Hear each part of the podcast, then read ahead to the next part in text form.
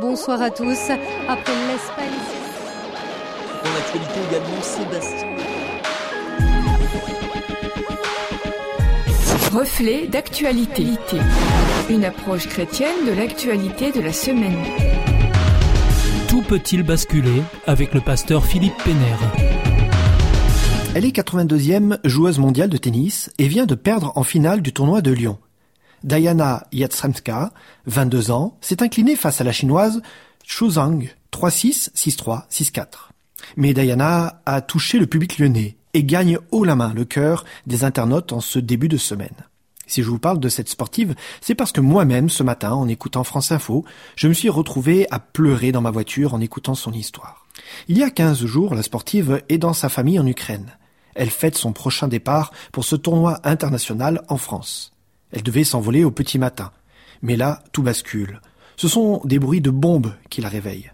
La Russie vient de lancer son offensive massive sur son voisin de l'Ouest. L'aéroport est fermé. Diana se retrouve avec les siens dans une cave pendant 48 heures. Nous ne comprenions pas ce qui se passait, dit-elle. Ce n'était ni un film, ni un jeu vidéo, nous n'arrivions pas à réaliser. Ses parents lui disent qu'elle doit fuir avec sa sœur. Commence alors pour elle une très longue semaine à pied vers la Roumanie, en bateau sur le Danube, en voiture pour rejoindre Bucarest et enfin prendre un avion pour Lyon. Ensuite, elle a pris sa raquette, car c'est ce qu'elle sait faire, jouer au tennis. Après une semaine de folie entre le tournoi et les nouvelles du pays jusqu'à tard dans la nuit, elle arrive en finale, émue aux larmes et ovationnée par tous les spectateurs. Elle annonce faire don de sa prime de 14 000 euros à une association humanitaire ukrainienne. Cette histoire, comme des milliers d'autres, notamment dans le contexte de la crise ukrainienne, nous rappelle la fragilité des choses.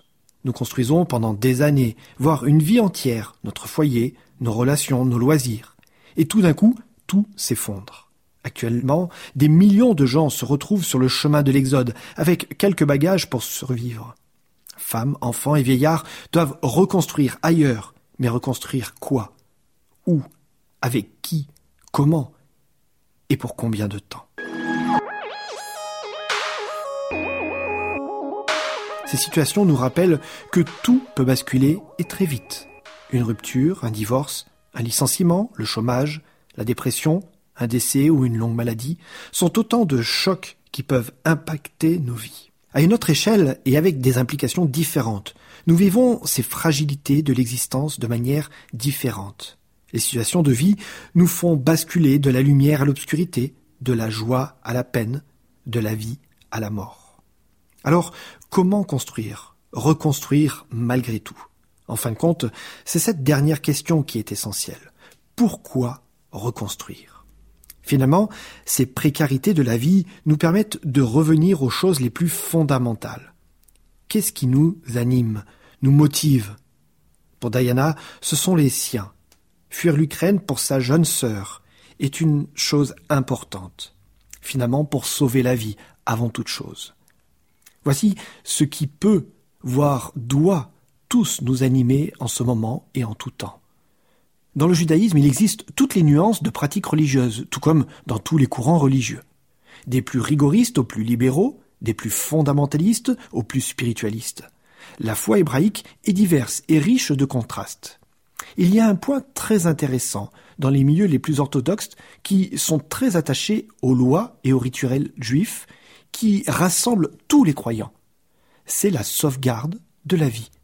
En effet, les règles de la Torah, les 613 commandements, du Talmud ou de la Mishnah sont très souvent signes de rigueur, mais toutes ces règles, dont la plus sainte, le respect du sabbat, peuvent être enfreintes pour sauver une vie. Dans les temps troublés que nous vivons, et avec l'incertitude des jours à venir, voici une valeur biblique qui est plus que jamais d'actualité. Sauver la vie, sous toutes ses formes, en tout lieu et pour toute population. C'était Reflet d'actualité, une approche chrétienne de l'actualité de la semaine à retrouver en podcast.